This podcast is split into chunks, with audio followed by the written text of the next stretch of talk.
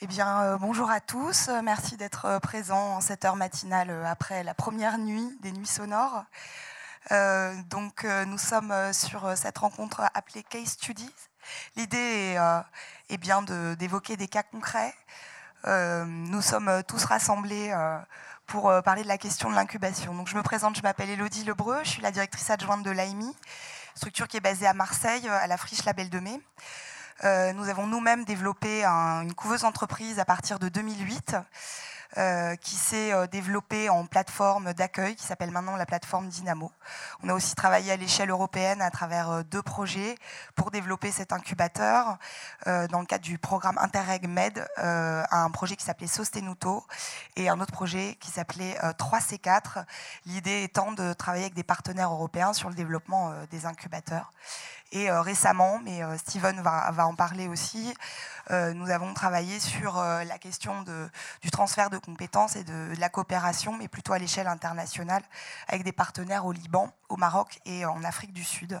Donc pendant cette matinée, on va aborder la question européenne, mais pas seulement. On va aussi parler de, des frontières de l'au-delà, notamment de l'Afrique euh, et, voilà, c'est intéressant de mettre aussi en perspective ce mouvement qui, euh, après cinq ans, se développe euh, au-delà des frontières européennes et, génère de nouvelles formes de, collaboration.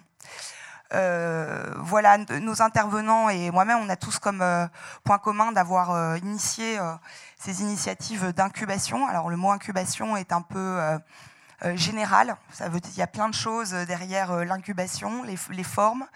Euh, depuis cinq ans, on voit, euh, se mettre en place des espaces de coworking, des pépinières, des couveuses d'entreprise, euh, des bureaux de production, des, clusters, voilà. Donc il y a plein de formes d'incubation.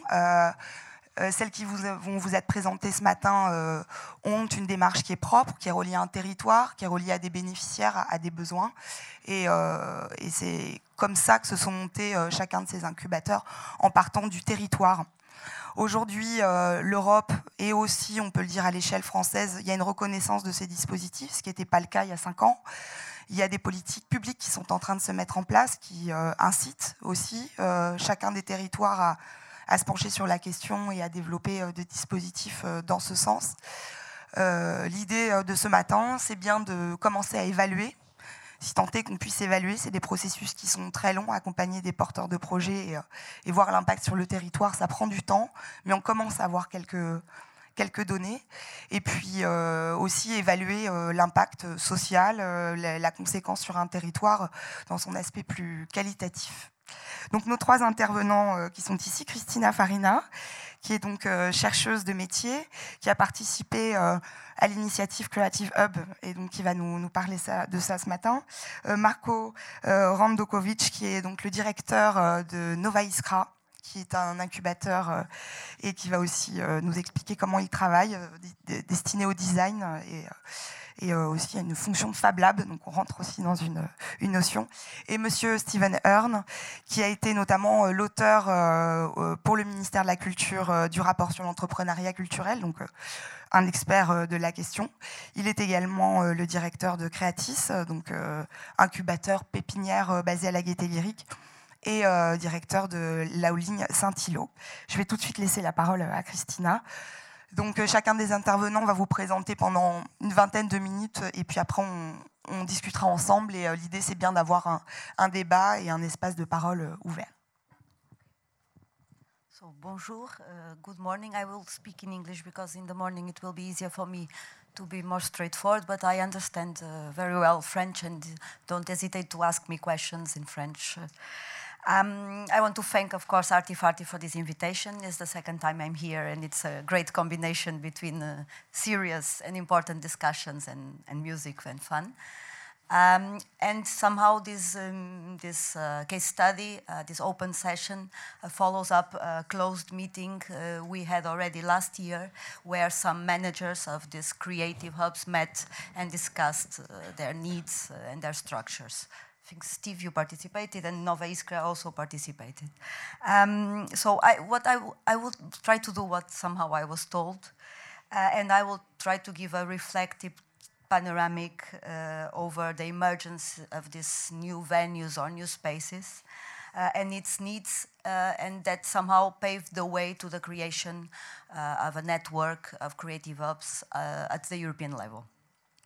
And I will try to anchor my uh, uh, my, ex my experience, my, my, my, thoughts on the on the concrete case. That's uh, Porto and the north of Portugal, where I come from, and where I coordinated for four years the ADDICT, the Agency for the Development of Creative Industries, that was the initiator uh, of this uh, uh, network, and it is now a, a partner of the of the network project. Let's say. So uh, um, between 2008 and 2013, so this is the former uh, EU framework program, uh, the region, the North region, uh, decided to uh, devise a strategy for the creative industries, where that led to the creation of this agency, ADDICT, in 2008. Um, and that uh, gave the opportunity for a concrete fund within the structural funds for the region uh, dedicated uh, or to invest in the creative industries. Uh, why, very fast, the north of Portugal is the most industrialized area of the country. It's also the most densely populated after, of course, Lisbon and the, the metropolitan area. Um, there's also a big net of universities that have uh, invested in these uh, creative uh, areas and where there's youngsters, qualified youngsters coming out every year. Um, and there was a need to match the industry with these young creative professionals and also with research. And there's also a huge heritage uh, architectonic uh, and cultural that needed new visions uh, associated to territories, to rebrand territories in a contemporary way. Um, therefore, this is the scenery. And so the, the structural funds have uh, uh, previewed a fund, uh, 74 million, uh, for seven years to invest in two lines. Uh, the creation of infrastructures, and that's the main point here, uh, and secondly, uh, big events, the organization of big events. So the logic was invest in infrastructure, in conditions. Secondly, invest in contents, in events. But of course, most of the money and most of the efforts came into the first uh, part. Um, so there were public calls issued, um, and um, the, the, the thought behind was that the region was already very well equipped in terms of cultural institutions and cultural spaces. There were libraries, archives, museums, the traditional cultural centers, theaters, auditoriums. But what was lacking was so spaces for arts and high culture, let's say, institutionalized culture, existed already. But there was a need for new spaces that could include these new I would say new arts, but we somehow uh, tell the, uh, call them creative disciplines, uh, talking about design, audiovisual, um, new media. Um, but so what was needed was spaces for them to work, to work daily basis, um, to experiment, to test their ideas, to have support, uh, not on the artistic dimension, but all, also, why not, but especially on more organizational management, communicational type of needs, competences needs. Um, and especially um, also spaces to exhibit, to present, to sell, um, but also places where they could meet and interact. They could meet each other because usually, well, professionals uh, work in silos in their own uh, space individually, and this need to uh, have spaces where they could meet occasionally uh, without an agenda and then would lead, hopefully, to common projects. So we had also many derelicted and abandoned factories, some of them occupying quarters of the city or at least very close to the city center because in the past the industry was in the center, uh, and also uh, other abandoned buildings. Um, and so um, there was uh, an initiative to uh, apply to the fund and to uh, invest heavily uh, on the creation of this, let's call them, and we decided to call them creative hubs. But we can discuss this afterwards, what this means. Um, most of the initiatives, to make it clear, in the case of Portugal, the, the case of Nova Iskra is something else, um, came from the public sector. So more, because these heavy investments, that's it.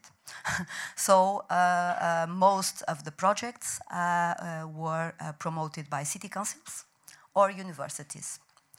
Um, there was also some private sector uh, initiatives, um, sectorial association, entrepreneurs associations, enterprises associations, but most city councils that had heritage to, to uh, recover and rehabilitate, and also um, uh, universities that wanted to accompany their students and take the most out of their students in order to give them a, a future uh, job afterwards and to potentiate their research and the connections.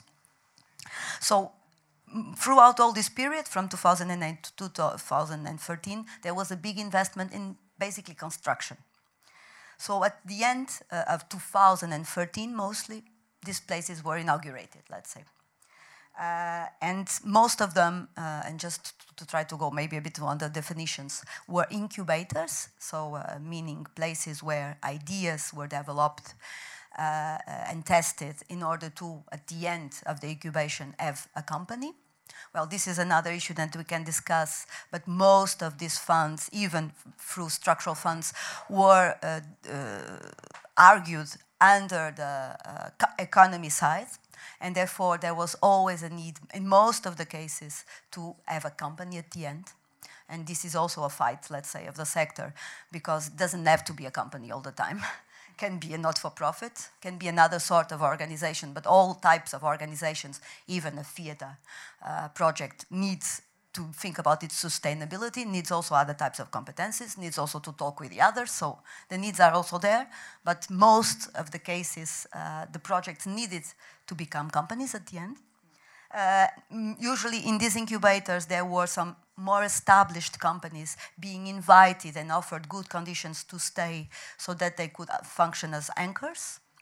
Uh, and there were also several uh, cases of co-works. Actually, there's many cases of co-works that then come from the private sector. But these were not funded by, the, by this fund. Of course, it's not such an investment.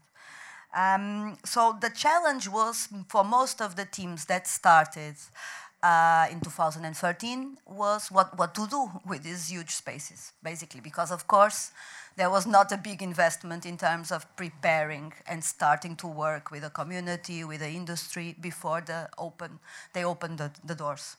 Um, so uh, um, the basic need was for the teams to have the right competences to operate.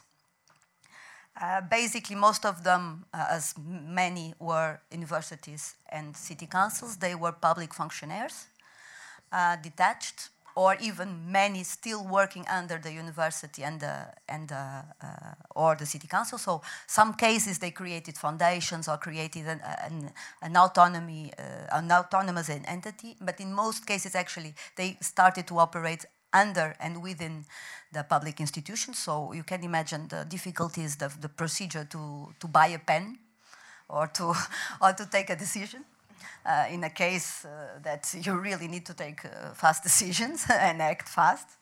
Um, and so many were coming from the cultural sector, so very much uh, aware and sensitive to the specificities of the sector, but not very much business knowledgeable or then they were coming from the economy sector.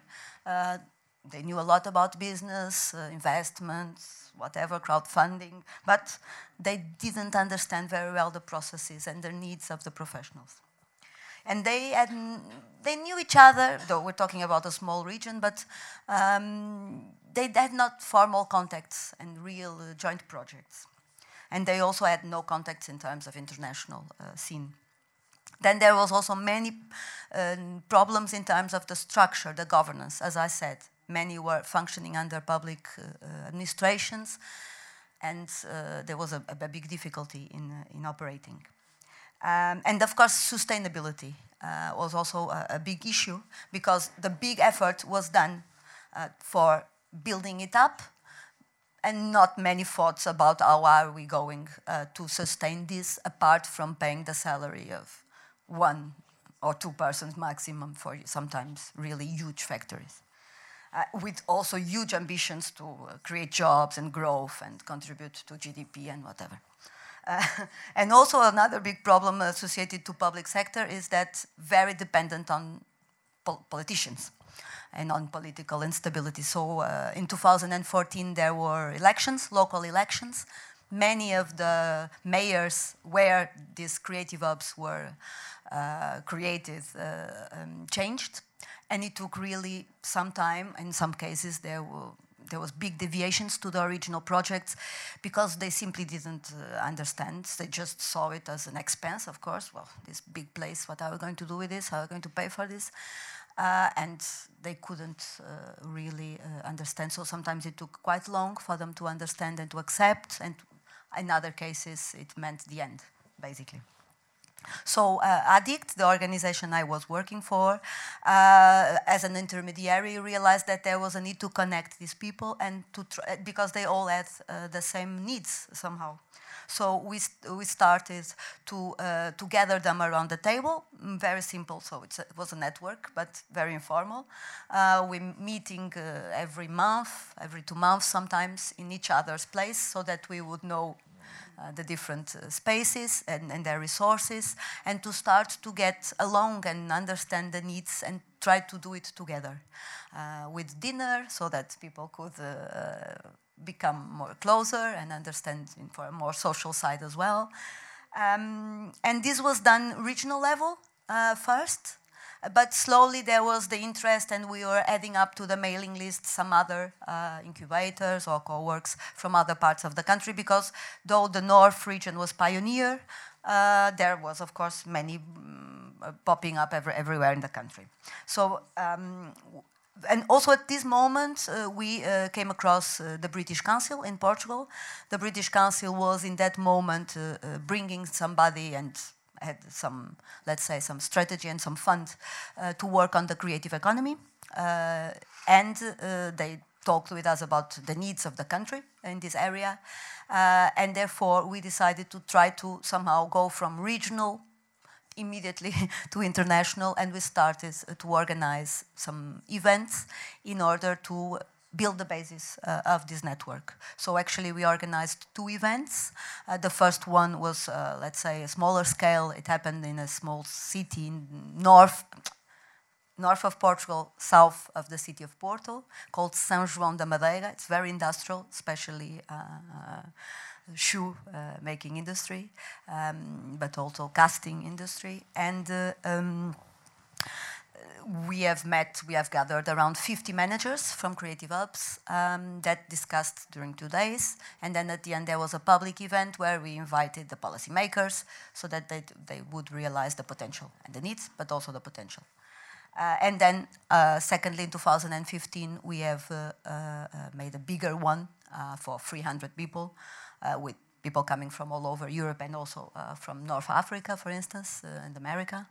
Um, also within the same main objective, to gather them, to make them discuss, and to build ties among them. That's where we have met Nova Iskra, we have met Arty Farty, um, and, and, and, many others. Um, so uh, um, in, pa in, parallel, this is also important, we try to map the creative hubs uh, in, in Europe.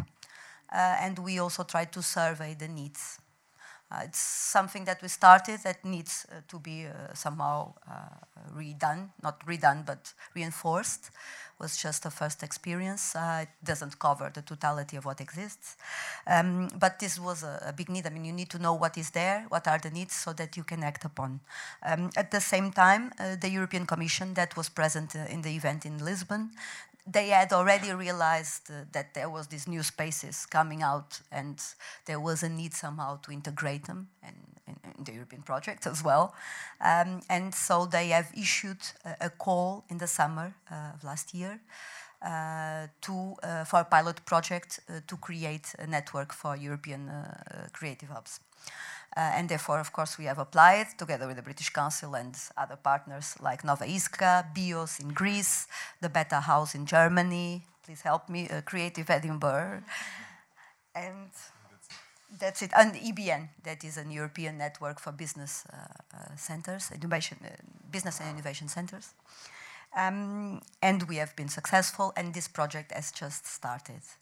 This means launching the basis, or basically the project, into words, is to launch the basis, or not to start up, not launch the basis, but launch the basis, start up the network. So the discussions will be on governance, on the mission, uh, on the membership, on the sustainability, of course, um, and uh, it also and it will be done by uh, gatherings, basically.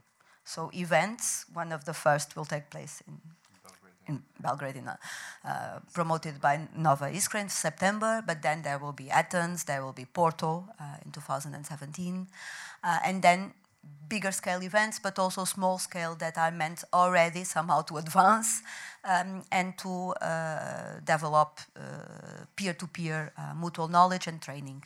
Uh, because the main discussions were around uh, competences and training. Uh, what are the competences needs of these managers? Um, secondly, the services they provide to their projects, to their um, project promoters, let's put it this way. Because when we've devised and we thought about this network, the first target were always the centers, so the managers, but always with a second and maybe more important uh, target that are the entrepreneurs because the better the centers are managed, the more competencies and the more connected the managers are. We believe also the services the support they can provide is also better. So the idea is to, of course, start with the managers, but that the network will uh, uh, gradually also focus directly and involve also. This was something we tried to do in Lisbon, but already in the first event. For when we had discussions on the services to provide to the entrepreneurs, we also invited, of course, entrepreneurs so that they could be in the discussion uh, because, of course, it's about them. Um, and then the idea of also sustainability is also a main, main issue. So uh, already we understood that residences or mobility programs and joint training programs are some of the activities uh, that people want to, to develop together. Um, I think this is more, more or less it my story and probably stop here and then open to all discussions. Thank you. Thank you, Christina. Ce qui est intéressant de voir, c'est que Euh, on, va le voir avec Nova Iskra, il y a, eu deux, dynamiques. Il y a eu une dynamique euh, dans certains pays européens institutionnels, c'est-à-dire tout de suite les collectivités territoriales, les villes, pour des raisons aussi de requalification de lieux, hein, simplement, hein, les friches. À un moment donné, bon, qu'est-ce qu'on fait avec ces industries, Les opérateurs culturels ont des besoins, on va leur donner les espaces, mais sans trop penser euh, finalement à la méthodologie, à la vocation réelle de ces lieux, à la dynamique collective qui doit être créée pour, pour la gouvernance, pas seulement pour, euh, pour euh, le, quotidien, mais aussi comment ça, ça va durer, comment on va faire fonctionner ces endroits en cohérence et de l'autre côté, des initiatives euh, de la société civile.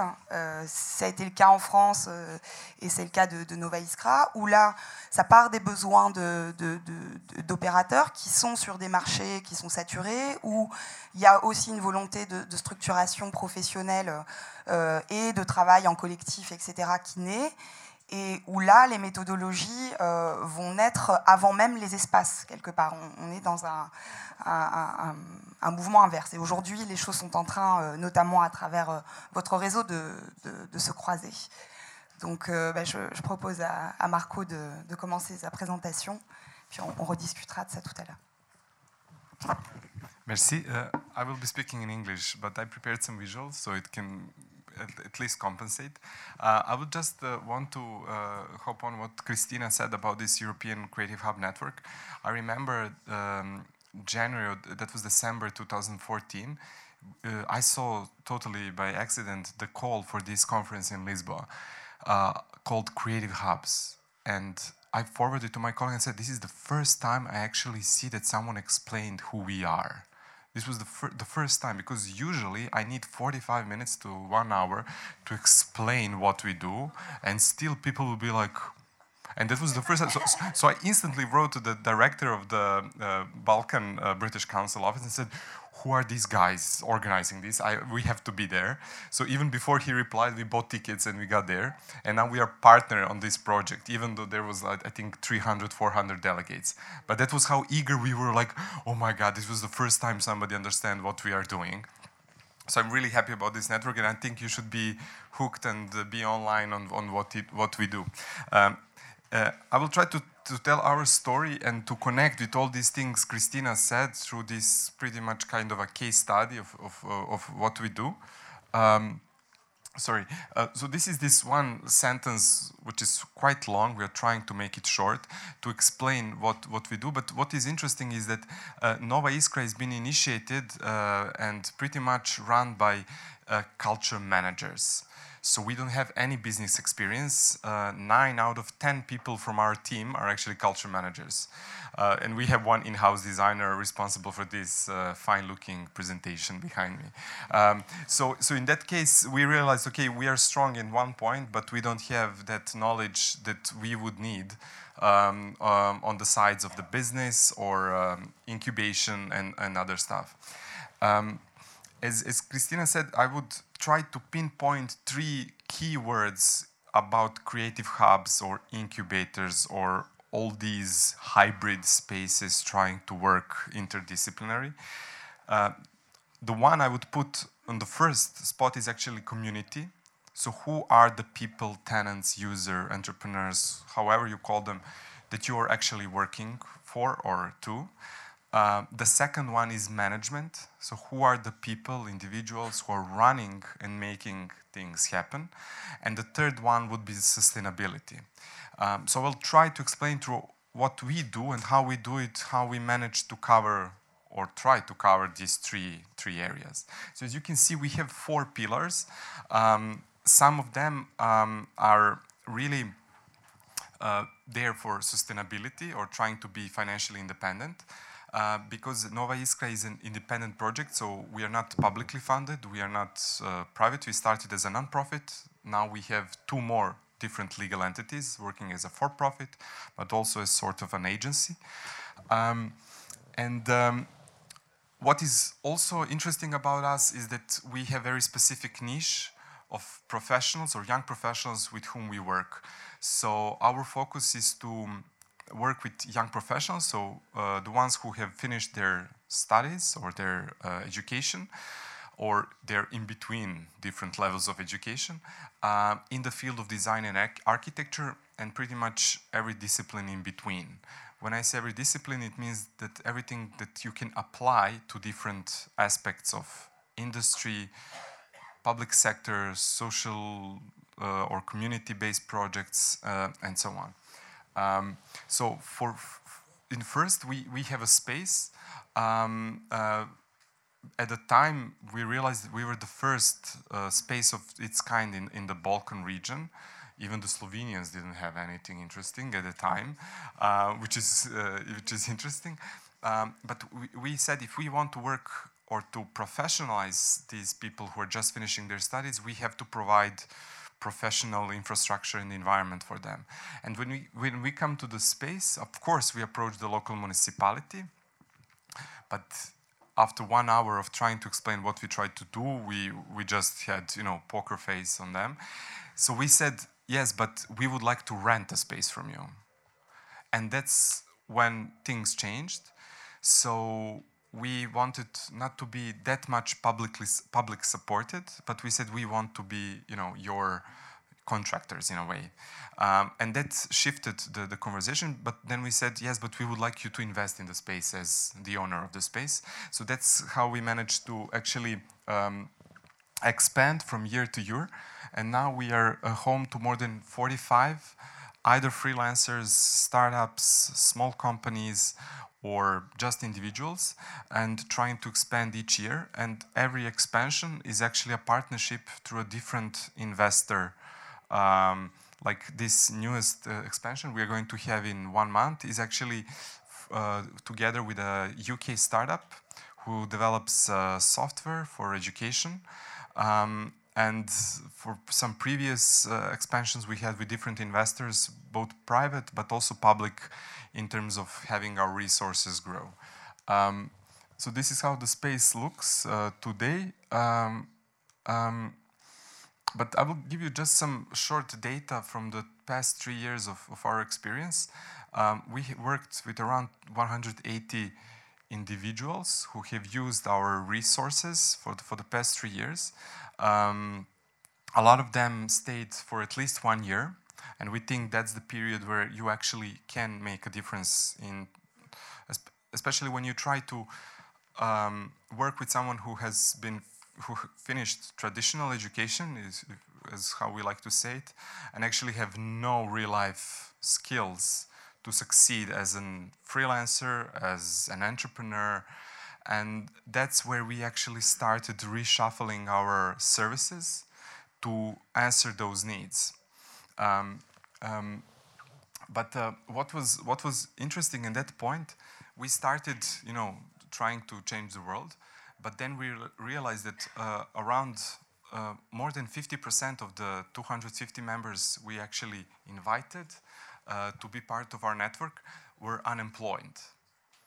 Um, and that was the first reality check for us, like how we are going to, you know, ignite an entrepreneurial spirit among someone who has actually hasn't proven himself or herself as a professional. Uh, and you're trying to put them in a very risky environment of a startup, of uh, you know, starting on their own. Um, and especially because of the cultural and uh, social shift in, in, in our region, you know, growing from socialistic to neoliberal uh, market, is that everything you know, the whole responsibility lies back to, to you, to the individual, you know. So you have to think about the self-employment, you have to think about your rights, you have to think about your, you know, social, healthcare, everything. Um, but actually the education system stayed on the level of the socialistic times, the times of our parents, you know, where all of them are hoping that you will have a steady job, you know, waiting for you after you finish your university. And then you have the army of zombies walking around trying to, you know, figure something out. So that's when we had the first reality check.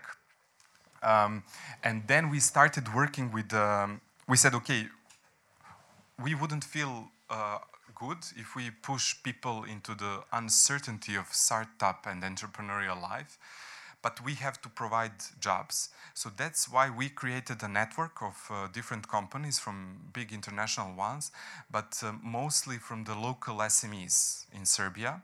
Uh, I put the logos of the international ones because they're more recognizable than the Serbian ones. Uh, but we started working with a lot of manufacturers, you know, industrial sector, uh, agricultural sector, and we said, we think that by engaging our network members, you can actually being more competitive on the market. So we became become kind of a disrupted creative agency, having no full-time member in our team, but having actually the talent pool of 250 creatives, not just from Serbia, but from the entire region. And that's how we managed to get the, the jobs into the community. But it was also a, a way of revenue for our team because we were also self-sustainable on our own. So we had to provide funds. So having all these managers working on these projects, we actually survived first two years um, managing some of the inputs for the for, for the for the salaries. Uh, besides that, as I said, we we wanted to work a lot with with, the, with these people, but, but we saw a lot of uh, uh, lacking on on the education and knowledge side. So we started really hard working on education programs. Some of them were incubating, and it's ongoing. It's every week. It's you know we have from workshops, keynotes. But what is interesting, it's completely pro bono.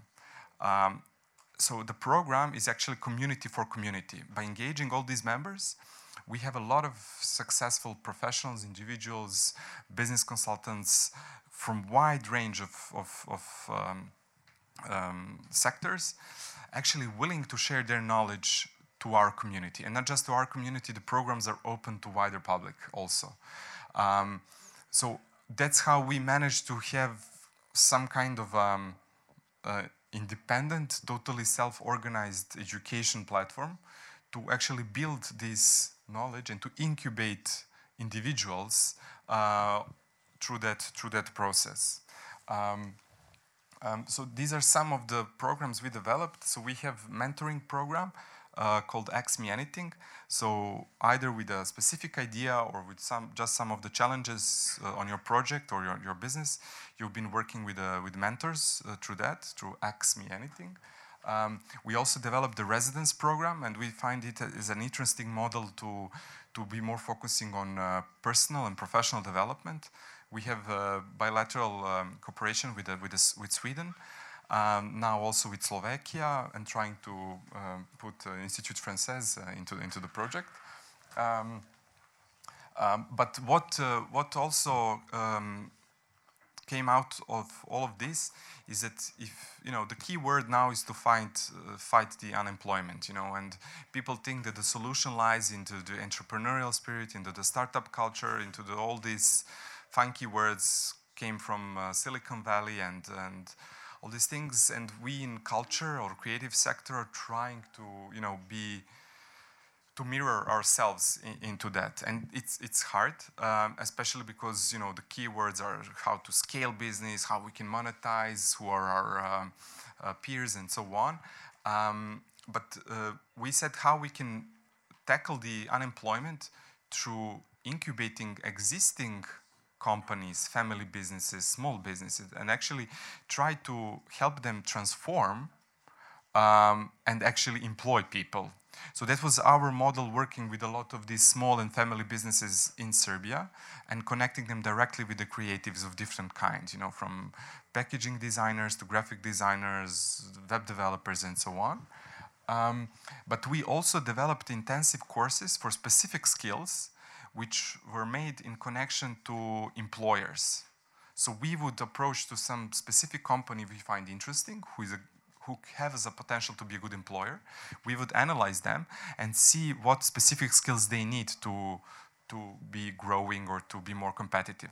And then we would develop a short course program. So it was actually kind of a head hunting for them, but through our network and through people who are unemployed at the moment. So we would build some basic skills and say, we think these people would be great for you to, to join, either part-time or eventually full-time, full-time for you.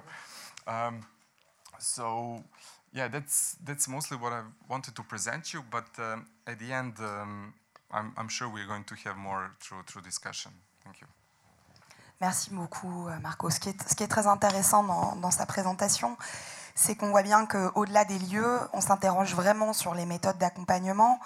Euh, la compétence métier, a priori, euh, tous les bénéficiaires de, de, ces plateformes les ont, mais c'est vraiment le, le, besoin de la compétence entrepreneuriale qui est recherché, qui est développé, et c'est la mission des incubateurs. Comment on, crée un programme d'accompagnement, comment on, les accompagne sur des marchés, comment on crée aussi des nouveaux marchés pour eux ou des nouvelles formes euh, d'emploi.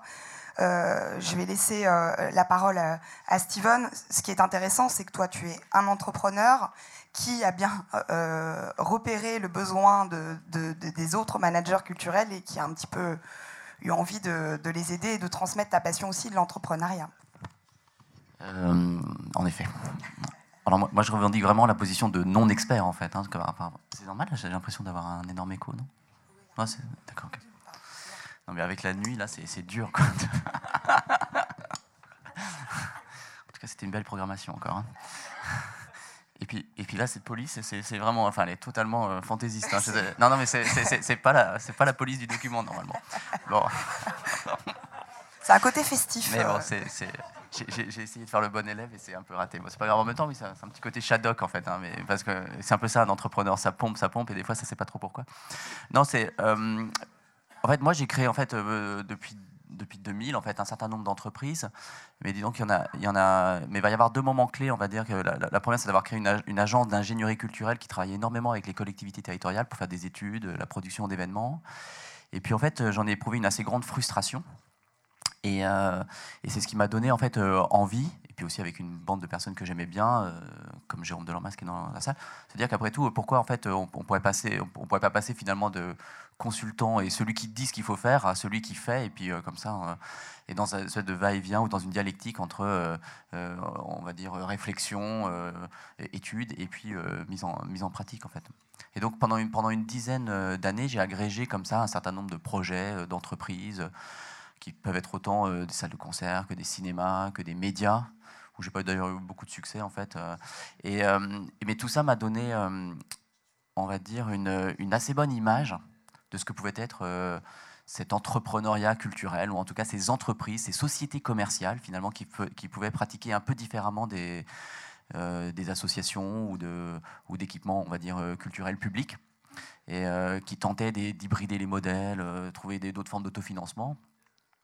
Et, et, tout ça, enfin, donc toutes ces entreprises, je les ai réunies dans un groupe, dans une, holding, pour une raison qui n'est pas du tout la mienne au départ, qui est une raison essentiellement comptable. En gros, euh, c'était, euh, mon tout était dispersé. Euh, je payais 10 comptables pour chacune des entreprises alors que je pouvais tout mutualiser. Et donc, comme, ça, petit à petit, de manière très empirique, on a regroupé et puis essayé de mutualiser. C'est pas aussi simple. Enfin, c'est facile de le dire, c'est pas aussi simple dans la, dans la réalité. Et puis, avec cette, cette, ambition que de, dire que finalement, dans la culture et en particulier en France, il y a énormément de petites entreprises, hein, des TPE, mais qui, euh, mais qui finalement sont relativement isolés, euh, ont un accès très difficile au financement, euh, en particulier au financement bancaire. Et, et donc on s'est dit mais que pour faire grandir ces entreprises, il faudrait, il faudrait des outils. Alors on en a imaginé un en fait en 2010 qui était un, alors c'était vraiment un gros mot hein, dans, la, dans le champ culturel français qui était de créer un fonds d'investissement de capital risque pour l'amorçage de ces entreprises.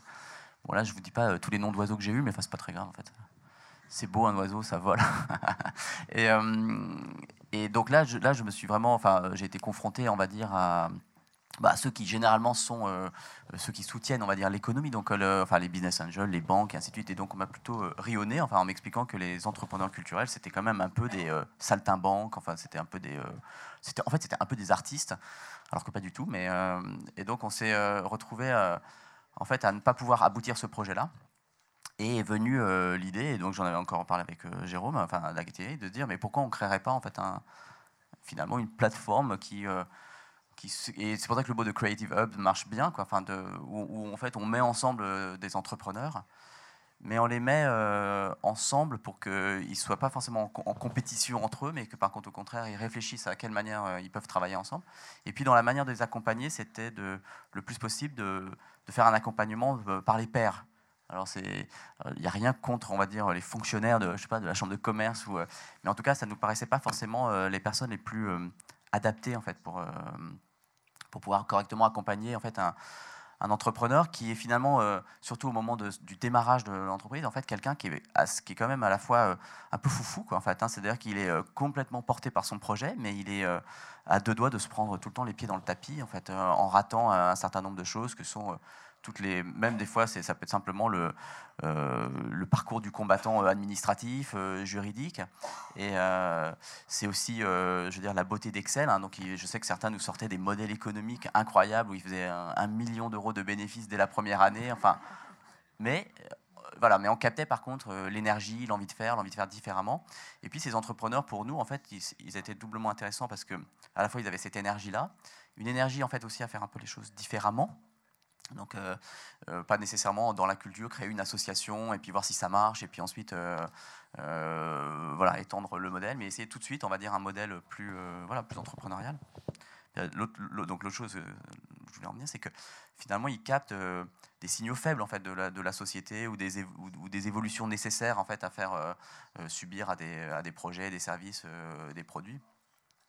Et donc, on a, de manière encore très empirique, euh, nous, une approche relativement euh, pifométrique, en fait, hein, du choix des entreprises que l'on accueille euh, en Haute 5. C'est-à-dire que, donc, comme j'ai dit, ils ne sont pas en compétition entre eux. Donc, ça, il faut faire très attention à ça.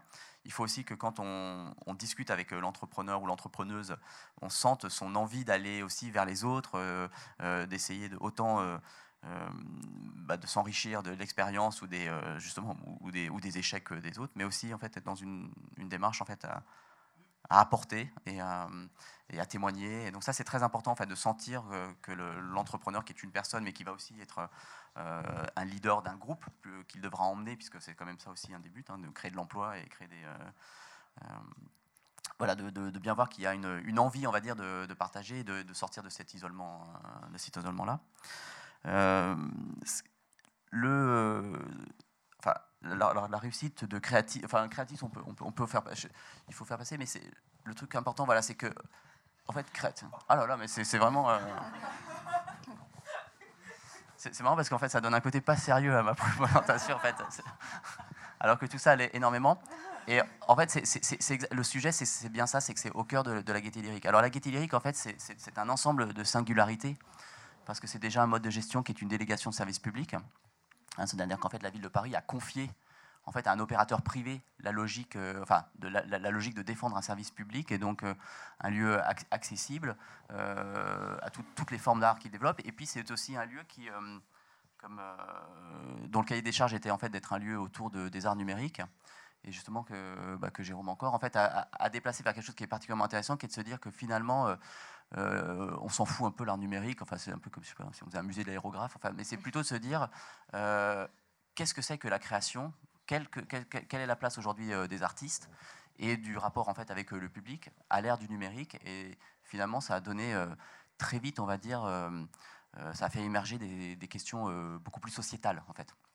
C'est ce que est devenu la gaieté, un objet singulier qui, dit en fait quelle est la, quelles sont les évolutions subtiles que, de nos sociétés à travers des, réflexions sur les médias, des réflexions sur euh, l'alimentation, des réflexions évidemment sur euh, euh, les artistes et qu'est-ce qu'ils créent, mais aussi en fait à intégrer de manière harmonieuse parce que ça n'a pas toujours été le cas, cette idée qu'il pouvait y avoir des entrepreneurs de la culture à la fois privés, mais qui pouvaient nourrir des, lieux comme ça de, services publics. Je reprends mes notes parce que des fois je me, perds. Voilà. J'ai parlé du swap ifométrique. Oui, c'est vrai que la, question du Creative Hubs, en fait, euh, et je, suis d'accord parce que moi je suis allé à Lisbonne, et puis forcément ici. Euh, moi j'ai trouvé ça génial, cette impression que tout d'un coup on était, euh, comme pour les Anonymous, légion. C'est-à-dire qu'en fait, il y a, il y a une, presque comme une grande armée d'entrepreneurs finalement éclairés plutôt bien accompagnés. Et ça, c'est très important parce qu'en fait, euh, ces entrepreneurs dont, on parle, ils ne sont, pas, euh, euh, sont pas du tout mus par la, question du profit ou de la rentabilité, mais ils sont beaucoup plus intéressés par la question du sens. ils s'organisent de manière beaucoup plus, on va dire, horizontale que verticale. ils ont plutôt un rapport à l'usage qu'à la propriété. Enfin, toute chose d'ailleurs que justement nous étudions à l'ère du numérique au sein de, de la Gaieté. Et on voyait, et c'est ça qui était vraiment intéressant, c'est que finalement, tous autant que nous étions en fait à, tous ces endroits d'Europe.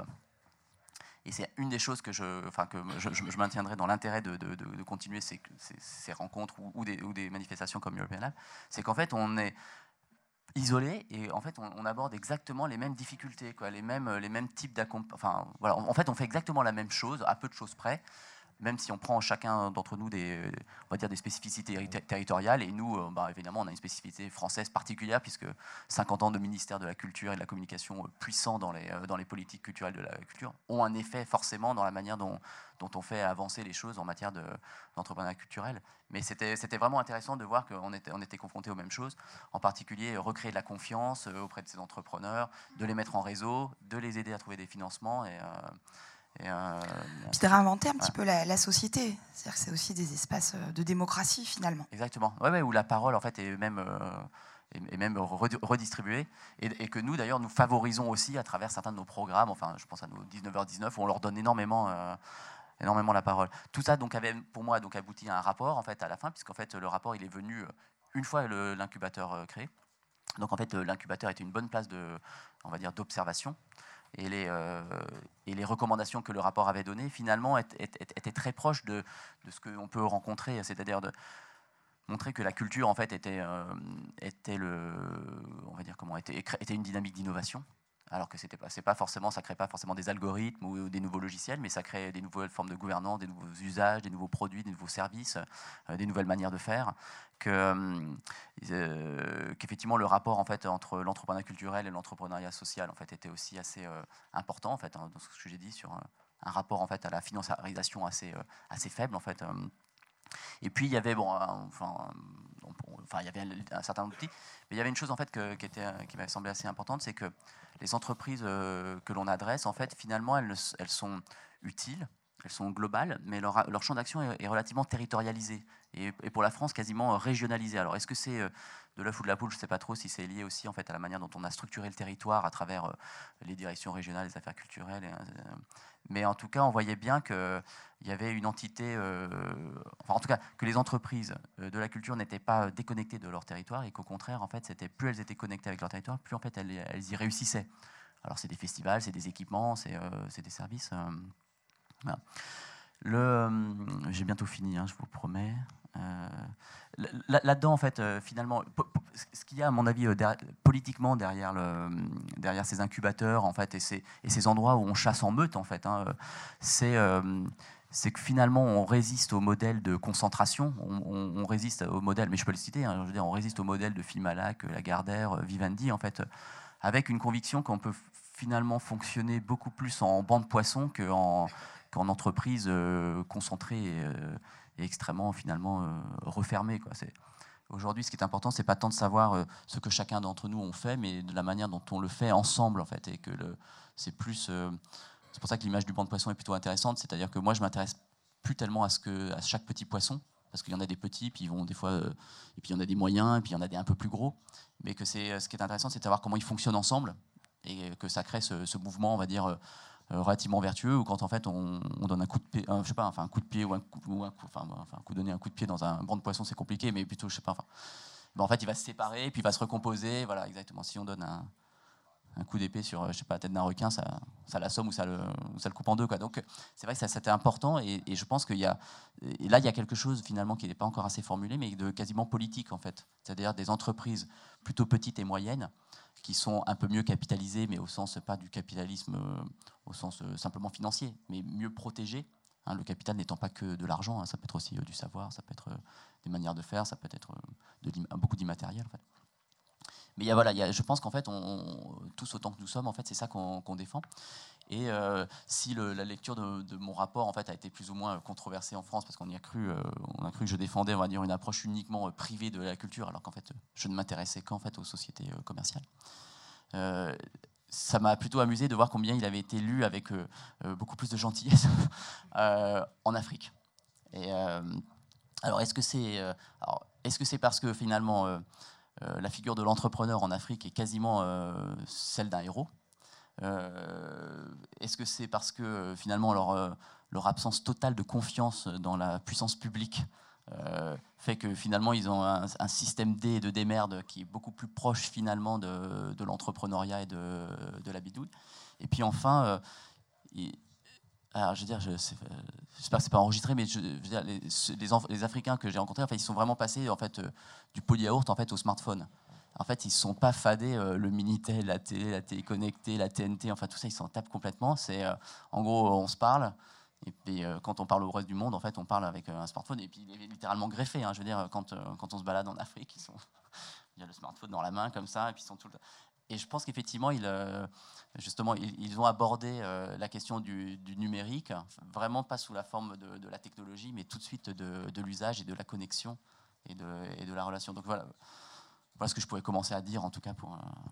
Euh, parce que pour l'audience, en gros, euh, tu ah développes oui, ah oui, aujourd'hui. Oui, voilà, tu développes aujourd'hui. Voilà, un, je, je, me dis que tout le monde sait exactement petit, ce que un je petit frère de, de Créatis. Voilà, en, en, en, ouais, en fait, l'idée, elle, n'est pas venue de moi, en fait. Hein, C'est-à-dire, ce sont des, c'est des Africains qui ont lu le rapport et puis qui, euh, euh, et, puis qui et puis qui sont venus voir Créatis et puis ils m'ont dit, mais en quel pays?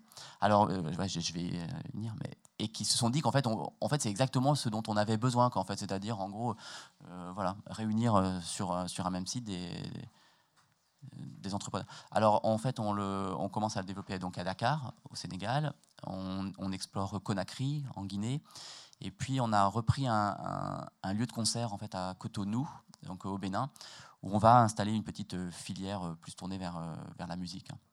Euh, c'est vrai qu'on n'a pas fait vraiment, pas donné de définition, mais moi je peux, je peux en donner une rapide en fait sur ce que moi j'entends par entreprise culturelle et pour le coup au-delà du rapport qui devait se concentrer sur les sociétés commerciales, en fait. Mais euh, pour moi, on, parle de, toutes les personnes finalement qui font le lien et qui, et qui font les intermédiaires entre parce que comme dans la culture, le plus, important, c'est qu'il faut, c'est qu'il y a une création à un endroit, donc c'est la place des artistes, c'est ceux qui créent, enfin c'est ceux qui font des œuvres, qui font des disques, qui font des. Euh, et puis en fait, il y a euh, à l'autre bout de la ligne, il y a euh, le public qui peut être bah, un client, un spectateur, un usager. Et en fait, entre, on a besoin d'un certain nombre d'intermédiaires qui ne doivent pas évidemment assécher le système, mais au contraire l'enrichir. Et ce sont des labels, des producteurs, des salles, des médiateurs, des commissaires, enfin ainsi de suite. Donc c'est ça donc c'est tout cela que moi j'adresse en fait euh, aujourd'hui. Donc euh, dans Creatis, juste pour être plus précis, c'est vrai qu'on travaille essentiellement sur la société commerciale, mais en Afrique par contre on est beaucoup plus large en fait. Hein. mais c'est aussi parce que le, marché n'est pas aussi euh, mature. Hein. Oui, c'est ça, c'est que la, question du marché, nous on le voit à Marseille, accompagner des entrepreneurs vers des statuts privés prend un petit peu plus de temps, aussi parce que le, marché n'est pas le même, hein. et que bon, on est en France dans un État extrêmement centralisé, c'est en train de, changer avec la mise en place des, métropoles, mais euh, la question des marchés, des publics, euh, euh, des artistes aussi. on est quand même, c'est quand même ça l'idée au départ, c'est d'accompagner les artistes à, à, durer, à être indépendants, à pas être seulement un produit de consommation. Il y a, une vision politique aussi dans l'idée de. Alors ce que tu dis est juste, mais par exemple pour, quelqu'un comme moi, je vais surtout m'occuper de ceux qui vont s'occuper des artistes. Tout à fait, mais c'est au rôle des incubateurs. Moi, je, enfin, c'est pas que je m'occupe pas des artistes, mais, mais parce qu'ils sont tellement fatigants. Non, non, non, non euh, c'est, en fait, moi, je préfère en fait essayer de bien accompagner ces entreprises euh, qui vont justement bien traiter les artistes. En fait, c'est plutôt c'est pour ça que en fait, soit la petite taille est importante, il vaut mieux éviter la concentration et ainsi de suite. Mais c'est ça, c'est ça le, c'est ça qu'on essaie de faire dans ces incubateurs. Mais c'est vraiment différent euh, de.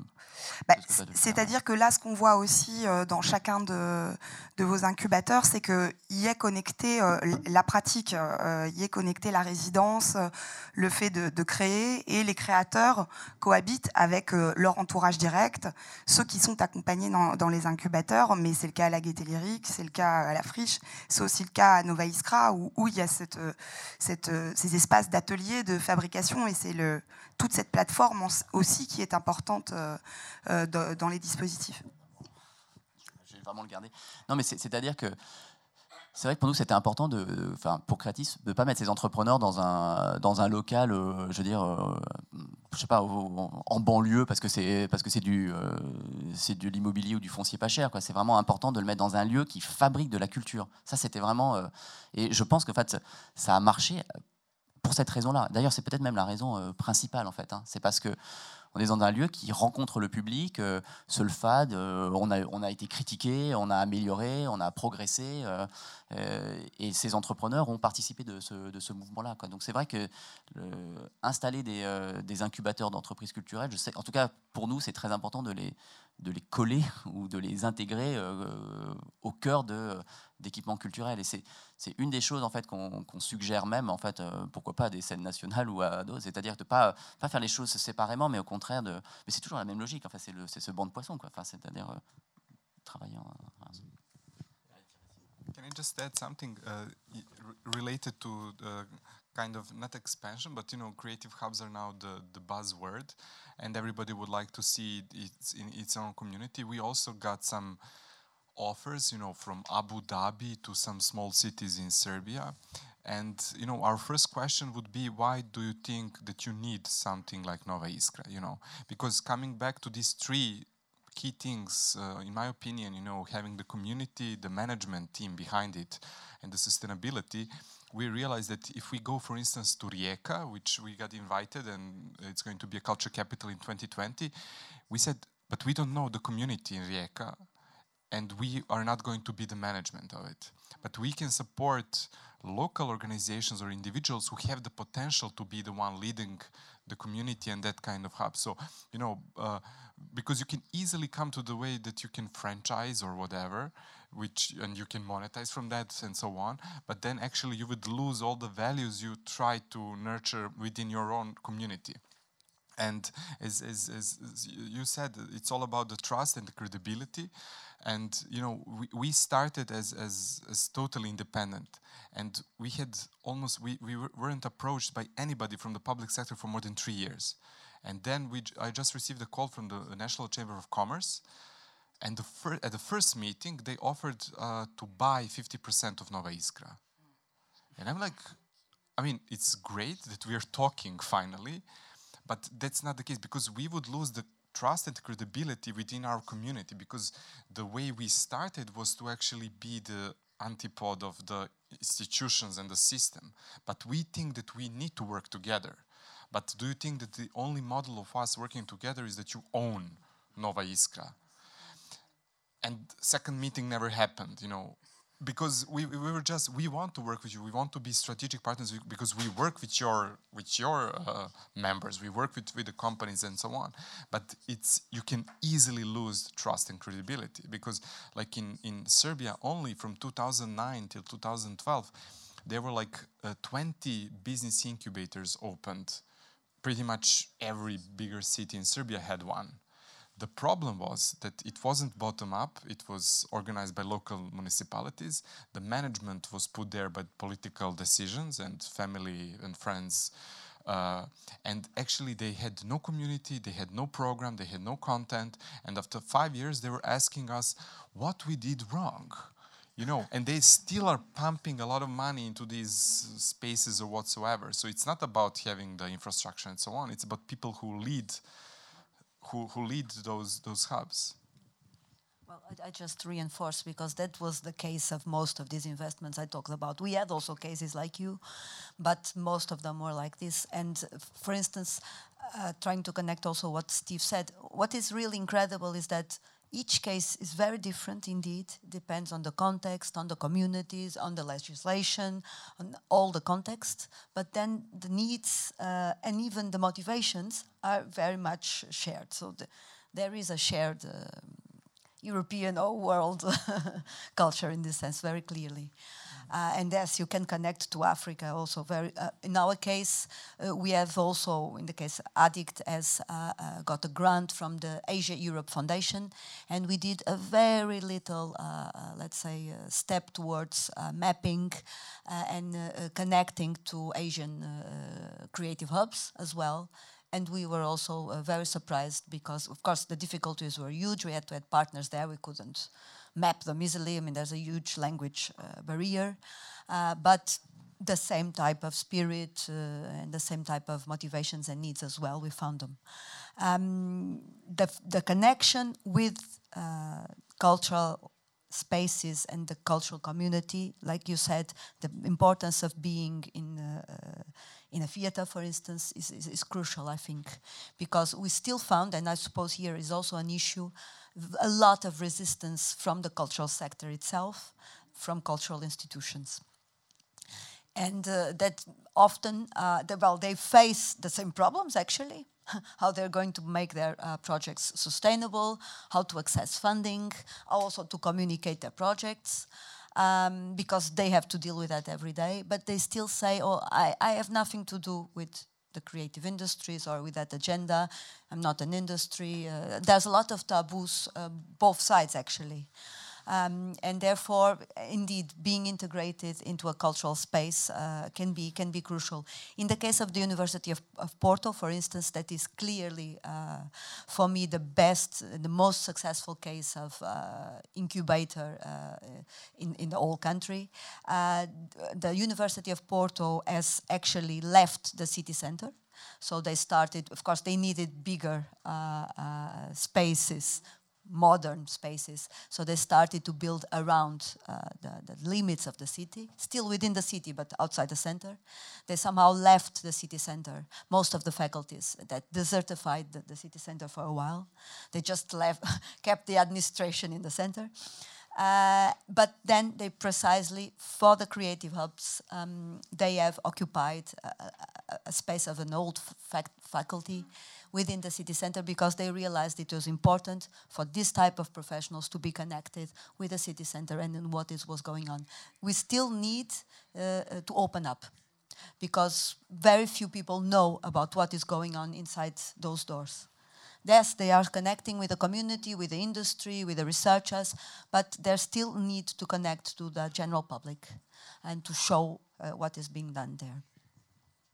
Oui, puis euh, ça, évite aussi une, segmentation de la société. Euh, peut-être que l'institutionnel a, parfois intérêt à créer ces, fonctionnements en silo et que des initiatives indépendantes euh, Ah, il y a une question de durabilité aussi des incubateurs à partir du moment où on est, euh, totalement dépendant de la, puissance publique. Euh, nous, c'est en tout cas le cas. Et, multiplier le partenariat, se retrouver euh, aussi dans des réseaux transversaux, pas seulement des réseaux culturels, mais où on peut faire lobbying sur ces approches d'incubation, parce qu'il y, y, en a dans d'autres secteurs. Il y a aussi toute la dimension de l'économie sociale et solidaire qui travaille là-dessus.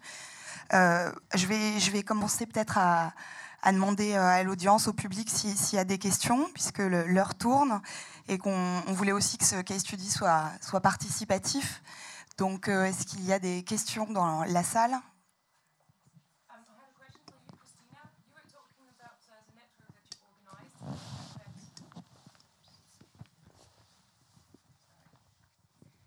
Yes, um, talking about the networks that you organized, you were talking about sharing best practices and so on. Are you also having some action on the lobbying level towards the uh, European Union, and what are you doing, and what are the results so far? Uh, this is very important. This is another level that we did not talk about, but it's crucial because the sector uh, needs to organize uh, collectively so that it can be uh, can have a voice and can be respected. um, we were lucky in the sense that the European Commission has uh, identified the need. So was also somehow uh, puzzled with all these new spaces and was trying to figure out some strategy and some way to, to support and to give an European dimension towards it. So they have uh, issued this uh, open call that is uh, a special, let's say they call it pilot project. So the call only uh, approved one bit, and therefore they follow it more closely uh, because they follow it also with a political intention. So in this sense, we're lucky because we have the Commission supervising and following it very closely. But necessarily one of the dimensions of the network is to actively, uh, to have a political uh, uh, voice clearly um, towards the European level, of course, but uh, especially at the local level as well, local and regional level, because this is also a dialogue that uh, has got to be to be done. Because indeed, most of them have invested on it, but without clear notion of even of the potential that it can have. Um, very superficially, yes.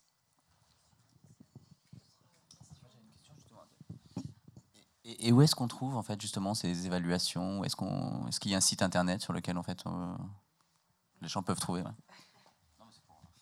No, it's true because we're just creating uh, uh, the, the, Facebook page first, and now the but the website is already there. You have to go for European Creative uh, Hubs uh, network, and then you will uh, we will find it. But the website is not active yet. I suppose not yet. I tried today. It didn't. It went direct to the web to the Facebook page again. It is not yet there, so it's really uh, just uh, the very beginning. But everything will be uh, gathered there. And, and, of course, this is, I mean, we started with a group of partners, uh, but the idea is, of course, to open up and include uh, most possible number of members that, of course, are, uh, we expect that they take the lead because this, the intention is, especially the, the project is led by the British Council, the, the, the intention is to, to give uh, the project to the sector. Yeah. But just in connecting to, to your question, you know, the kickoff meeting was in Brussels together with the European Commission delegates. So they're they're part of the project also. And uh, it wasn't actually an open call, it was kind of a tender. So they were looking for a partner to help them analyze the whole system. Uh, and uh, the program will be more focusing on managers, providing them tools and knowledge uh, in order to grow this ecosystem around, but also to build existing uh, hubs uh, throughout the Europe for, for, for, for the beginning. Um, so yeah, but everything pretty, it's pretty much in develop in, in developing. So I think in, in one month there will be more in, inputs on how all of you can learn and join this uh, this uh, project. Il y avait d'autres euh, questions. Alors, euh, Madame là-haut, ensuite Madame là, puis Sébastien. Bonjour, je suis Fanny Boucrel, je travaille pour le programme Med Culture. Et Med Culture qui travaille donc sur les pays d'Afrique du Nord et du Moyen-Orient. Euh, donc j'avais une question pour Christina. Vous avez mentionné que dans la, la, réunion que vous avez organisée, il y avait aussi des personnes qui venaient d'Afrique du Nord.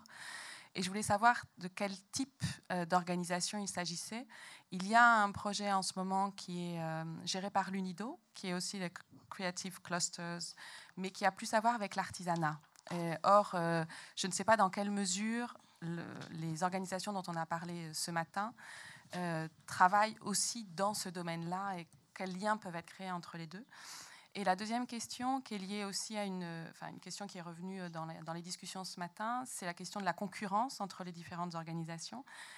Est-ce qu'il y a des, conseils sur comment on évite justement des dynamiques de concurrence dans les incubateurs, enfin dans le fait de regrouper différentes organisations? Maybe. Um, I cannot tell you uh, by heart uh, the name uh, concretely of the, the institutions that were present. Uh, mostly they were from Egypt. Um, and indeed, uh, at least my contacts also uh, with uh, with north of Africa, uh, there's a lot because that's also one of the mm, the, the, the let's say the, assets. Uh, a lot that starts from uh, crafts and connecting with design. and also with new technologies. That's also one of their main interests in terms of design communication, branding, and all that. Uh, I can't tell you by heart exactly what the organization it is, but I will uh, look for it and, and, and, I can tell you. Um, in what comes to the to the second question, I think the only way, uh, because I think when they come in, they also fear, and it's many also come in with a bit of that spirit. Uh, also because sometimes there's almost open spaces, uh, not so much privacy. Uh, uh not all of them can deal with that easily, and and uh, the only way is to try to um, provoke encounters uh, and to try to find uh, common uh, identities in a way, common interests. So the, the managers in this case uh, have to provoke somehow. Of course, there's always a social area where somehow people meet and spontaneously they end up exchanging and sometimes very spontaneously uh, they um, get along with each other. Um, but many do not uh, go forward so fast, or uh, it, it, shouldn't be left to uh, coincidence, let's say. So we, we need to organize events of matchmaking. That's why the, the, the, the, the the profile uh, uh, of the manager is very important because this is the person or the persons, uh, plural, that knows well all the projects, the different phases of development, and can connect. This is precisely the job: is being a connector. that they know what this one a is doing here, what might be the needs, and sometimes not immediately can answer that, but then the next day or the next month meets the other one that is in a phase that can connect to the other. And they try to make marriages. They don't always work, uh, but uh, sometimes they do. And uh, um, also, it's no need to be restrained to what is to the community that is there in the space.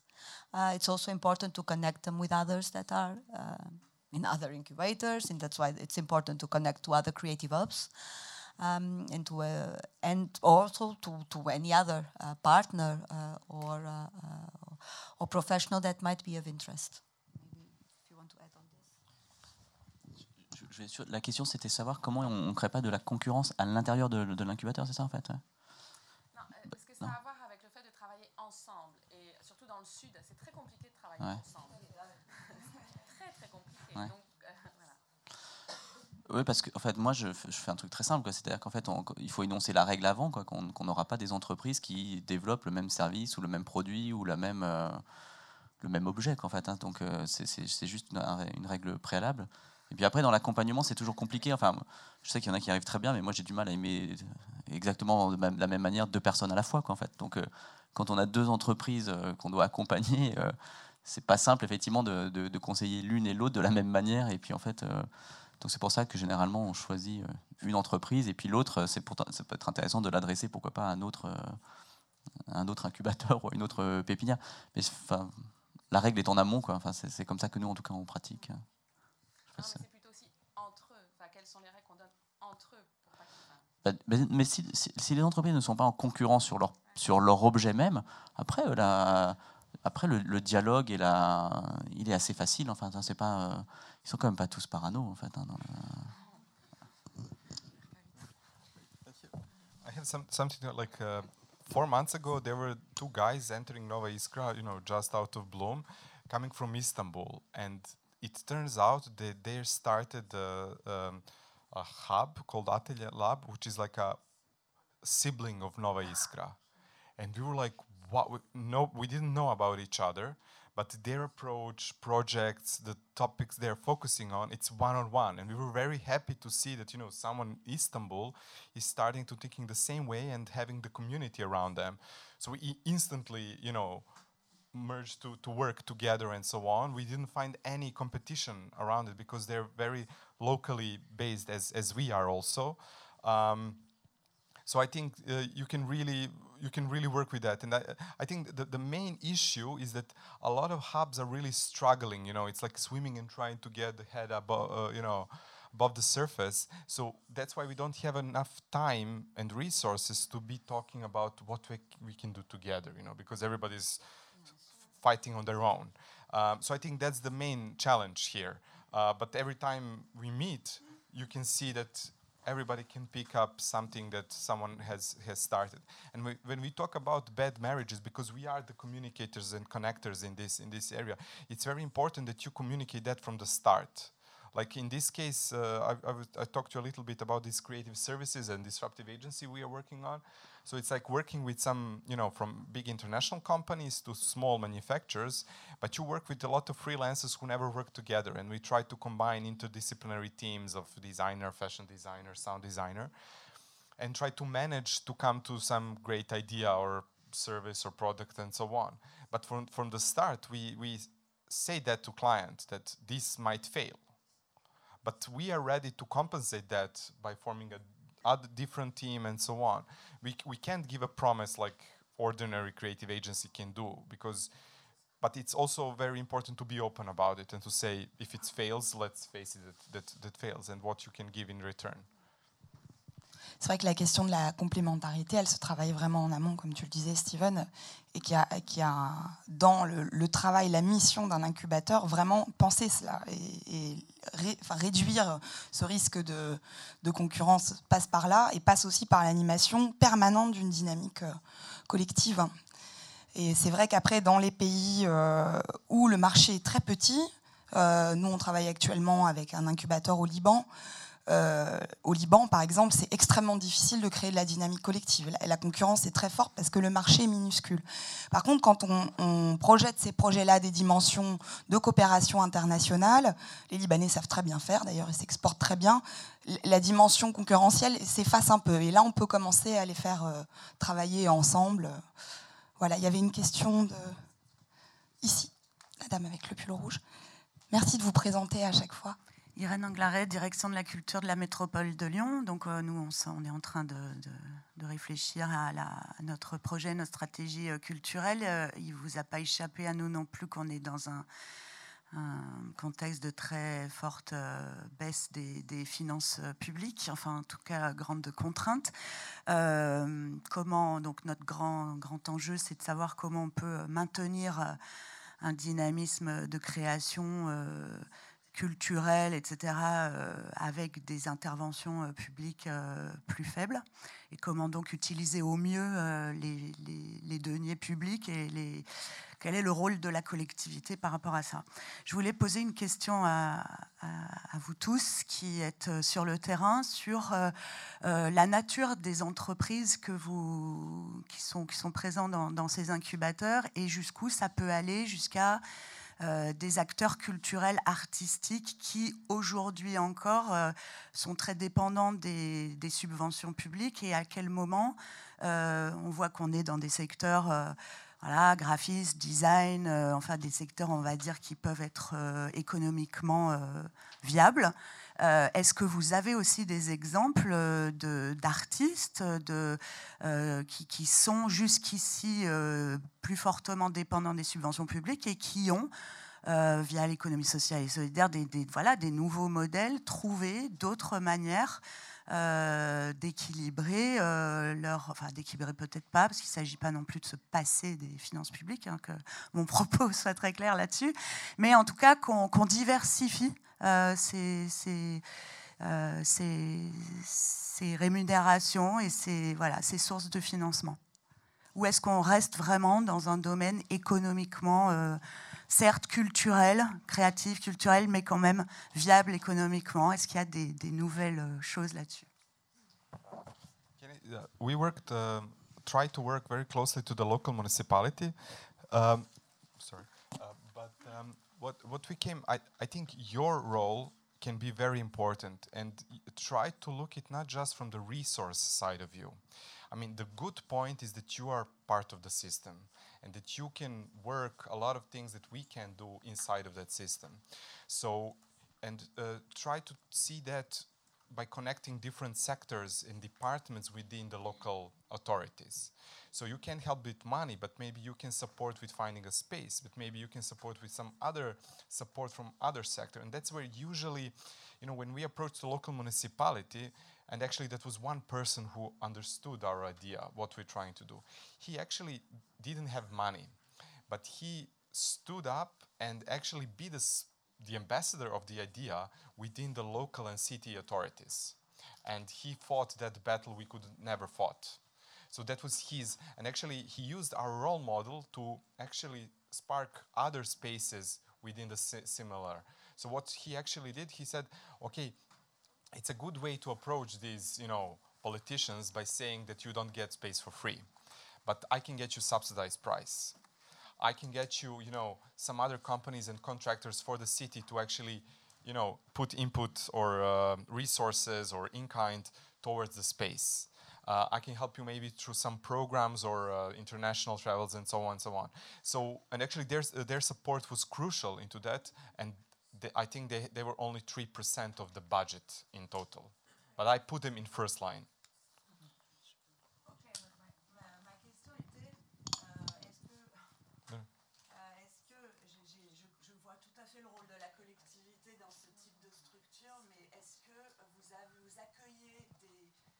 des entreprises ou des associations ou des structures chez vous qui sont y compris dans des domaines moins, moins euh, marchands euh, que, que euh, ceux que vous avez cités qui sont du design, etc. Mais...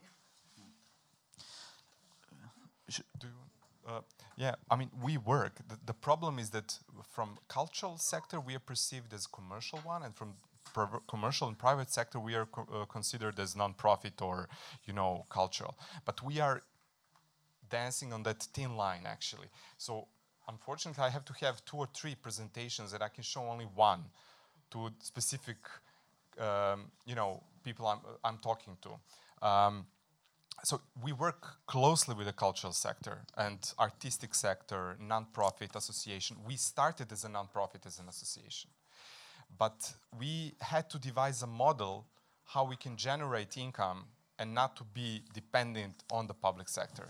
That was our crucial point from the start. Um, I, I, would say for, for two reasons. The one is to uh, build trust and credibility among the community but also, I hate when uh, public sector takes Nova Iskra as an example, because we are not good example, because we are not relying on public sector. And that's the easy way out for the public sector to say, oh, there's Nova Iskra, we can have hundreds more of Nova Iskra. And say, no, you can't, because that's not feasible, it's not real. You know, we, we are one example, but I'm sure that there wouldn't be five more Iskras in, in, in Belgrade, even though there are specific topics, I don't know, theater, music, whatsoever. Um, so, but public sector can work with our model and to see where they can support other initiatives, cultural organization, non-profit, and so on. Euh, moi, je pense que c'est enfin, la question que vous avez, enfin, en tout cas, ce que vous avez dit, c'est sans doute la question la plus importante euh, dans l'avenir de la culture. Euh, nous, on a avec Creatis, on va dire qu'on a réglé à peu près la question, puisqu'on a choisi de, de, traiter une niche particulière qui, était ces sociétés commerciales. Donc, en fait, en gros, on n'est pas adressé à des associations, même si on en a accueilli, mais des associations qui avaient euh, la volonté de se transformer en, fait, en, des entreprises euh, de droit privé. Quoi, en. Donc, SA, SAS, SARL, mais pourquoi pas Scope aussi. Ensuite, il y a une autre chose, c'est qu'effectivement, il y a des pans entiers de la création qui ne, qui ne pourront et ne doivent pas en fait intégrer, on va dire, euh, une approche financière de l'économie. Je m'explique, c'est-à-dire qu'on peut, enfin, l'économie est un mot propre, la financiarisation est une chose plus compliquée en fait. Euh. et donc, euh, donc là, moi, je, enfin, m'adresse à vous comme en disant, faites gaffe quand même de ne pas vous tromper de là où vous faites vos économies, quoi, quand même. Enfin, et là, non mais voilà. Et l'autre chose, c'est que en fait, et c'est ça qu'on fait avec, avec finalement sur la partie économique, ce laboratoire qu'est la, qu la Gaieté Lyrique, c'est ce travail d'hybrider, en fait. C'est-à-dire qu'en fait, on peut. c'est en ça que je trouve, enfin, moi je trouve la Gaieté Lyrique vertueuse, c'est que la moitié de son financement vient quand même d'une collectivité territoriale, mais qui nous demande en fait de trouver les autres 50% à partir de la billetterie, à partir d'autres formes d'autofinancement, de sponsoring, de mécénat, de privatisation, que sais-je en fait, hein, ou de coproduction. Euh. Donc en, gros, euh, mais c'est enfin, il va falloir, on va dire, euh, mixer, on va dire, des, des, des formes différentes, euh, avec euh, faire attention aussi à cette prophétie autoréalisatrice. En fait, je, moi, enfin, on parle beaucoup nous à des jeunes start-upers, en fait, qui pensent que la, subvention va disparaître, par exemple. C'est vraiment étonnant quand même à dire, mais il n'y en aura plus, quoi non seulement c'est pas vrai, quoi, mais elle, voilà, elle, sera différente et d'une nature différente. Et alors la nature que moi je propose, en fait, elle est plus inspirée de la, question de l'investissement. Moi j'ai trop souvent constaté que, indépendamment de la partie euh, soutien à la création, mais j'ai souvent trouvé que la subvention euh, publique venait aider bizarrement des secteurs qui étaient eux-mêmes en difficulté, quoi. La presse, euh, et en fait finalement ralentissait sa transformation. Et ça, c'était dommage. C'est dommage. Et donc, en fait, moi, je suggérais plutôt que la puissance publique travaille une logique plutôt d'investisseur ou de levier, ou bien, si on devait le dire un peu euh, joliment, c'est de dire que, en fait, finalement, la responsabilité de la, puissance publique aujourd'hui, c'est plutôt de créer les conditions pour que les choses adviennent, et que ces choses qui adviennent, c'est des entrepreneurs éclairés. Et pour les aider à être éclairés, bah, c'est bien de les intégrer dans des incubateurs qui eux-mêmes réfléchissent à la valeur de la culture, euh, la valeur de l'économie, du partage et, ainsi de suite. Parce qu'effectivement, sinon, ça donne des entreprises plutôt du divertissement ou de, qui vont travailler plutôt des formes de capitalisation un peu euh, outrancières. Mais je pense que c'est, enfin, là, il y a quelque chose peut-être d'intéressant qui est de se dire plutôt, euh, quand on vient la subvention devient quasiment un investissement. C'est-à-dire qu'est-ce que je permets et, par contre de ne pas laisser la personne en face en disant bah, je te file ça et puis est-ce que tu vas arriver le reste? Non, parce que c'est difficile. Le reste doit être accompagné. Et c'est là que ces incubateurs de. Alors pour nous, c'est des sociétés commerciales, mais il y en a plein d'autres, hein, vraiment, euh, et qui travaillent super bien, là, je dois le reconnaître. non, mais non, mais souvent je l'ai dit, hein, tu vois, quelqu'un comme Ferdinand, par exemple, m'a énormément inspiré. En fait, tu vois, et euh, je pensais à Ferdinand Richard. Et. Euh, voilà, en tout cas, c'est peut-être ça, c'est une, suggestion à travailler, qui est de se dire, voilà, travaillez votre action plutôt comme un levier. je me demande si j'avais d'autres trucs intelligents à dire, mais je ne suis pas sûr en fait.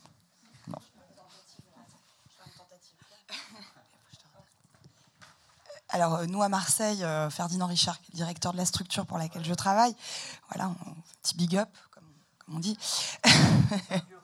oui, mais on peut, quand même lui faire un. Non, en tout cas, il, est vrai un précurseur sur ces questions. Nous, euh, dans notre plateforme à Marseille, on a créé un dispositif un peu particulier pour les compagnies artistiques. Alors, je rejoins évidemment Steven sur euh, le fantasme, euh, la peur et parfois même euh, l'envie de certaines collectivités territoriales de supprimer les budgets de la culture.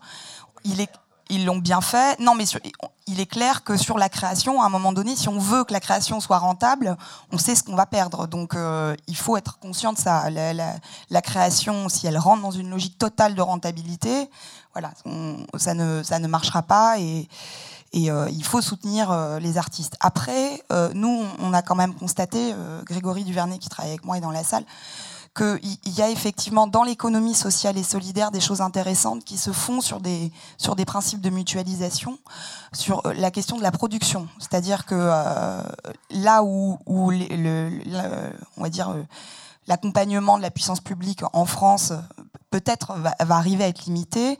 Il faut effectivement peut-être trouver des, cofinancements à, cette production qui n'est pas vendable puisque c'est la recherche et développement. Et que l'économie sociale et solidaire travaille sur des, principes de, de, banque collective, un petit peu. Il y a des choses vraiment intéressantes en termes d'innovation, mais c'est tout nouveau. Hein. même à l'échelle internationale, on réfléchit là-dessus. Pour répondre un peu sur une entrée très pratico-pratique, il y a effectivement ces choses-là qui émergent. Mais euh, voilà, ça reste euh, un cofinancement. I think the, the word. In, sorry? Qu'est-ce que c'est? D'accord. Um, I think the word uh, that Steve used, investment, is very important because indeed when you're thinking about artistic creation, experimentation, that has got to stay outside market rules. Otherwise, there's no freedom. And for that, there's, there's a need for an investment. For me, where it comes from the public or the private sector, I think the, the, the frontiers even uh, are diluting very much. But when we think about the investment that is done in research, in technology, in every field, uh, we invest very little in the arts, and we demand so much peanuts that it's giving to a, a, dance company and expecting three months after that it becomes a genius a masterpiece. It's, it's, incredible. The, the, uh, the big result actually that we get for so little investment. The point is recognizing that uh, potential, the importance of arts to societies, and this is the political uh, difficulty, I understand. But that part, I think there's nothing we can do about it. Uh, but artists themselves, prof as professionals, uh, they also, I, in my view, need to be able to position themselves in society and in the market, because, well, at the end it's a synonym, uh, uh and be able to act upon. Um, and uh, honestly, from my experience, because I come from the, the cultural field totally, uh, I think one of the most entrepreneurial professions are artists and cultural operators. Usually people look at artists, oh, they lack entrepreneurial uh, competencies. And engineers, they lack entrepreneur. And what about uh, doctors when they come out of the university?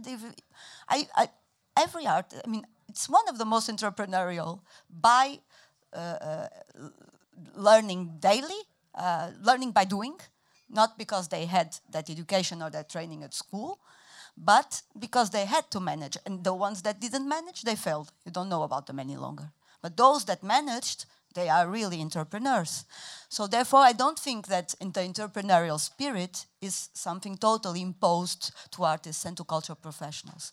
And, some, and in these incubators, um, I see that many uh, are able to assume and to uh, refine this type of competences in the way they present their projects. Because whether it's a public subvention just for creation, still you have to present a project. You need to know how to write it. You need to measure. Nowadays, public institutions demand quite a lot. Uh, outcomes, impacts, uh, such a planning in order to be able to access the fund. And in order to be able to write this, you also need this type of competencies in order to present yourself. And I really have seen many projects, many cultural artistic projects that go going through an incubation phase, going through a mentoring process. At the end, the spirit and the motivation was still there, the intention as well, um, but they did present it in a totally different way. They positioned themselves, they had another confidence to speak about it, also in, in different stakeholders. So uh, I think there's a lot that uh, they can learn as well, uh, but it's also uh, getting out of uh, old stereotypes and taboos, uh, clearly.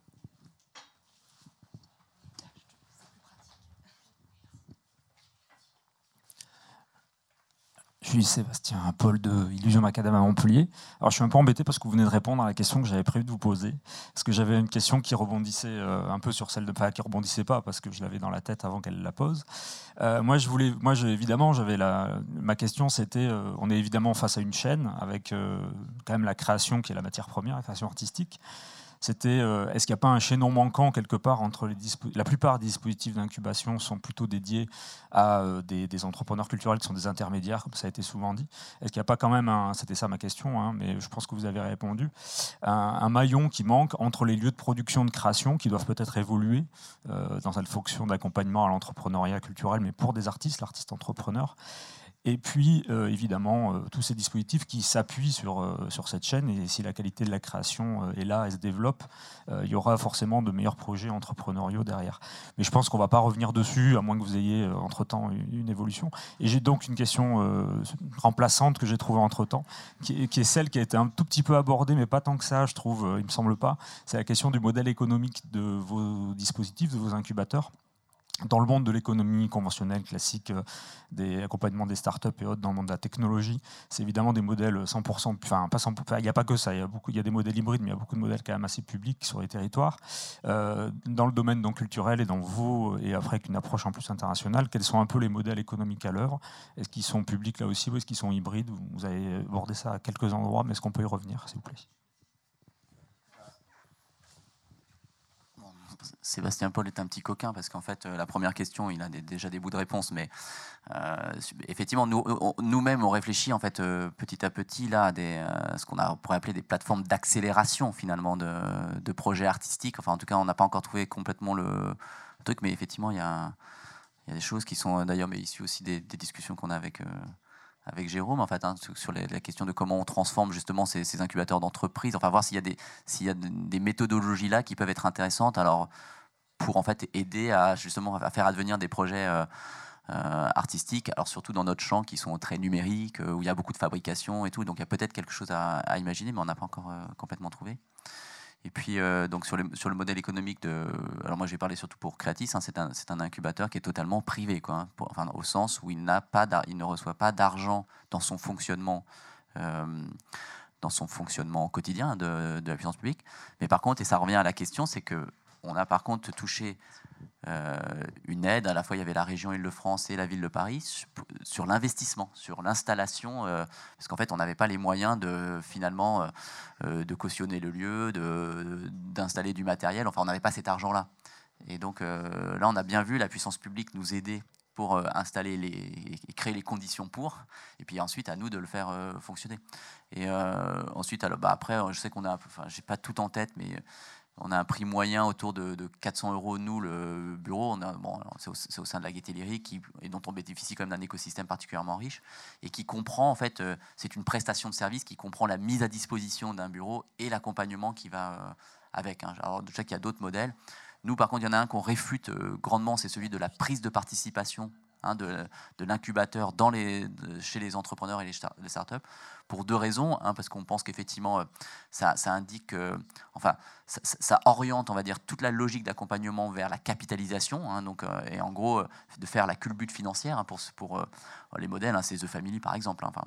Et puis, la deuxième chose, c'est que je pense que c'est profiter d'un moment de, de, faiblesse en fait d'un entrepreneur qui, euh, qui est donc dans une, généralement une tension, une tension de trésorerie, euh, qui, euh, qui, a du mal, on va dire, à, parfois à s'y retrouver. Et donc, c'est enfin, faut pas profiter de, de lui ou d'elle à ce moment-là.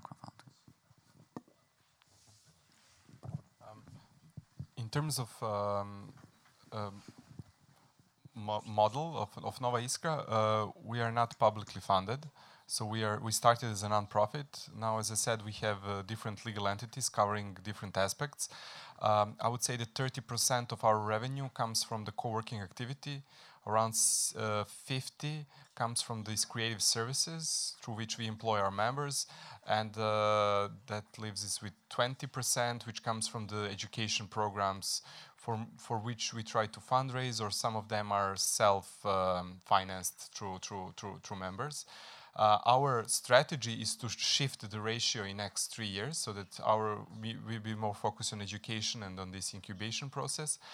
The problem with the uh, sustainability of that is that that's the very expensive process and that's something we didn't cover here but the incubation is expensive because you're working with individuals or uh, entrepreneurs when they are the most fragile they probably have nothing to give you instead of committing themselves to the idea and to the to the to the business. But then the question is how you can um, not profit out of them, but how you can actually uh, use their potential success into building the platform for other users.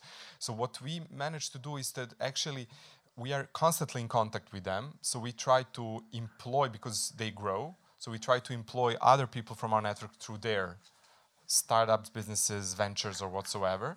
Uh, they are willing to share their knowledge and success through our education program. So that's how we keep them we keep them close. Um, and in terms of funding, uh, it's uh, a lot about how you stand uh, towards like for private partners. Like we were approached by the biggest oil company in Serbia, and they came to us and said, "Ah, we would like you to design a calendar for uh, 2015, I think." We said we don't design calendars, but we can do something uh, more interesting that eventually you will have 12 visuals that can be put in a calendar.